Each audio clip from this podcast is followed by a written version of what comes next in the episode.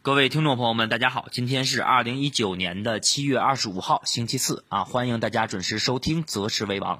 昨天我们在复盘的节目当中说到啊，那么指数啊在出现两连阳以后啊，短线有可能走出一个回踩探底下方五日或十日线的这么一个支撑，但是整体上啊仍然保持短期反弹的趋势。那么今天我们看到早盘三大指数是出现了一个小幅的低开，那么在低开以后，我们看到指数啊是。出现了一个明显的一个下探，那么对于上证指数来讲啊，是下探回踩了下方五日线附近的一个支撑。那么从这个回踩来说啊，也是完成了小周期三十分钟和六十分钟突破以后的这么一个标准的回踩蓄势的一个动作。所以说啊，分时图还是比较符合昨天我们对于市场的这么一个预判。那么我们看到盘中啊，由于近期我们知道啊，华为供应商的这么一个解禁导。致啊市场的这么一个题材股和五 G 芯片概念股的一个持续活跃，那么也是带动啊创业板等题材股出现了一个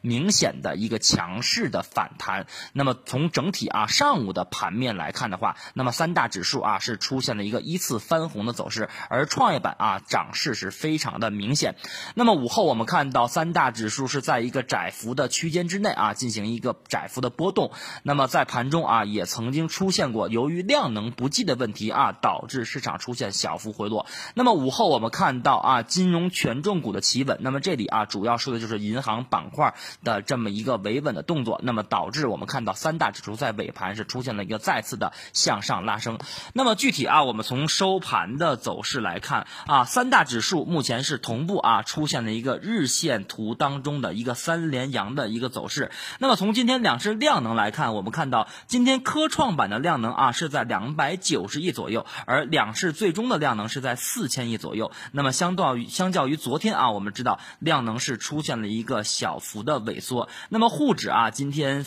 这个萎缩的相对来说比较明显。那么沪指收盘的量能是不足一千五百亿，所以说当前的量能啊，或者呃是导致啊，我们看到当前市场啊会在短线啊阻碍反弹的这么一个重要的因素之一。那么消息面，我们看到商务部在收盘以后啊，是公布了在这个本月底啊，三十号到三十一号会在上海啊举行第十二轮的中美经贸高级别磋商。那么这也是继啊我们看到今年啊五月初以来啊，中美在暂停了这么一个贸易磋商以后的一个再次启动磋商的这么一个啊这么一次重要的会议啊，在月底会举行。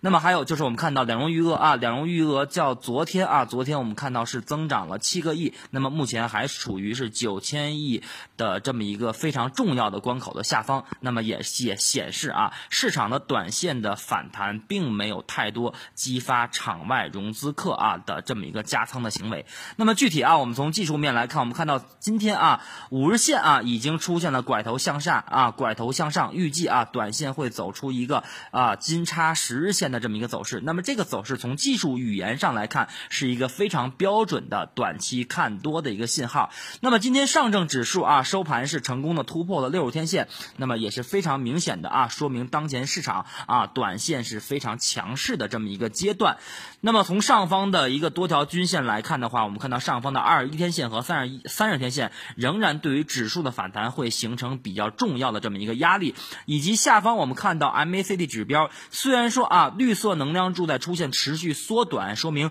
空方的下跌。动能啊也在出现明显的衰竭，但是啊，我们看到下方的呃 D F 线啊仍然没有对 D A 这两条线啊实行这么一个啊走出金叉的这么一个结构，所以说呃预计啊在日线上的这么一个零轴附近的一个技术压力啊会对指数的一个反弹带来明显的这么一个压制的一个作用。那么整体来看啊，我们看到当前我们昨天说的啊上证指数上方的非常两个呃重要的压力位，一个是两千。九百三十六点，一个是两千九百五十六点。那么今天我们看到上证指数是以缩量的走势啊，是突破了两千九百三十六点，收盘在两千九百三十七点。但是从收盘的位置来看，也并没有出现有效的啊突破。破，所以说从后面的走势来看，这个位置啊仍然会出现短期的呃这么一个反复的走势。那么具体啊，我们说从创业板指数来看，我们看创业板指数全天是走出了一个低开高走，那么盘中的题材股啊，尤其五 G 和科技板块的强势是带动创业板指数走强的重要的原因。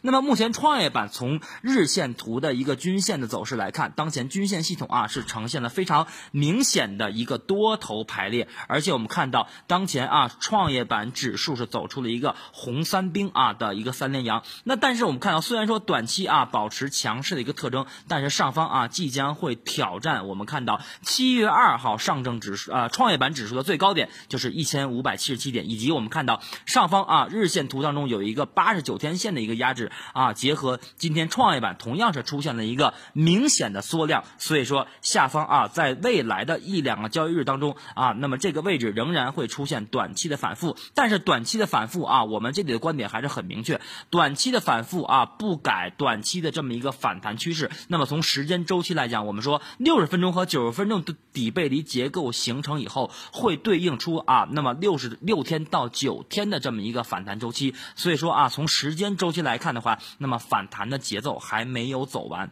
那么最后啊我们说综合来看的话，那么目前啊我们说三大指数啊，由于在七月月二十二号那天，也就是本周一啊，我们在节目当中非常明确的啊提示大家。短期的阶段低点和提示操作策略上啊，可以半仓去参与。那么目前我们看到三大指数由于六十和九十分钟的底背离结构形成以后，那么从技术上来讲是支撑的短线的反弹。那么日线结构，那么在后面的一到两个交易日，重点关注三大指数能否同步形成日线当中的一个金叉的结结构。那么目前上证指数啊还没有形成金叉的形态，所以说总体来看啊，大节奏。上短期市场不会出现大幅的波动啊，不说不会出现大幅的向上突破，也不会出现大幅的这么一个向下的这么一个破位下跌的一个走势。基本上啊，我认为就是以这种小阴线、小阳线啊，窄幅震荡为主。那么具体啊，要等到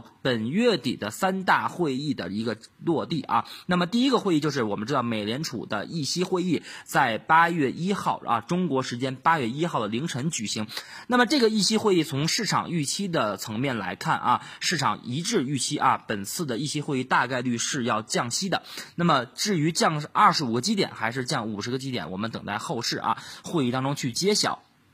第二个就是我们知道，在七月底啊，国内将召开政治局会议。那么这次政治局会议啊，重点去关注啊防风险和货币政策的这么一个措辞。那么第三个就是我们看到今天盘后公布的，在本月底在上海举行的中美第十二轮的贸易磋商。那么总体来看啊，市场的大资金仍然会等待三大重磅会议落地后，才会做出方向性的啊选择。所以说，通过啊市场的走势。以及结合消息面、基本面的变化，那么从操作策略上来看的话，那么在二十二号、二十三号啊那两天，我们明确提示阶段低点买入的啊投资者朋友们，那么你们现在啊持股或者持机待涨。即可。那么，如果说在那两天没有进行买入的话，那么短期我建议大家，由于我们当前把市场的反弹定义为反弹啊，并非是反转，所以说上方目前来看的话，空间还是比较有限的。那么也不建议大家现在再去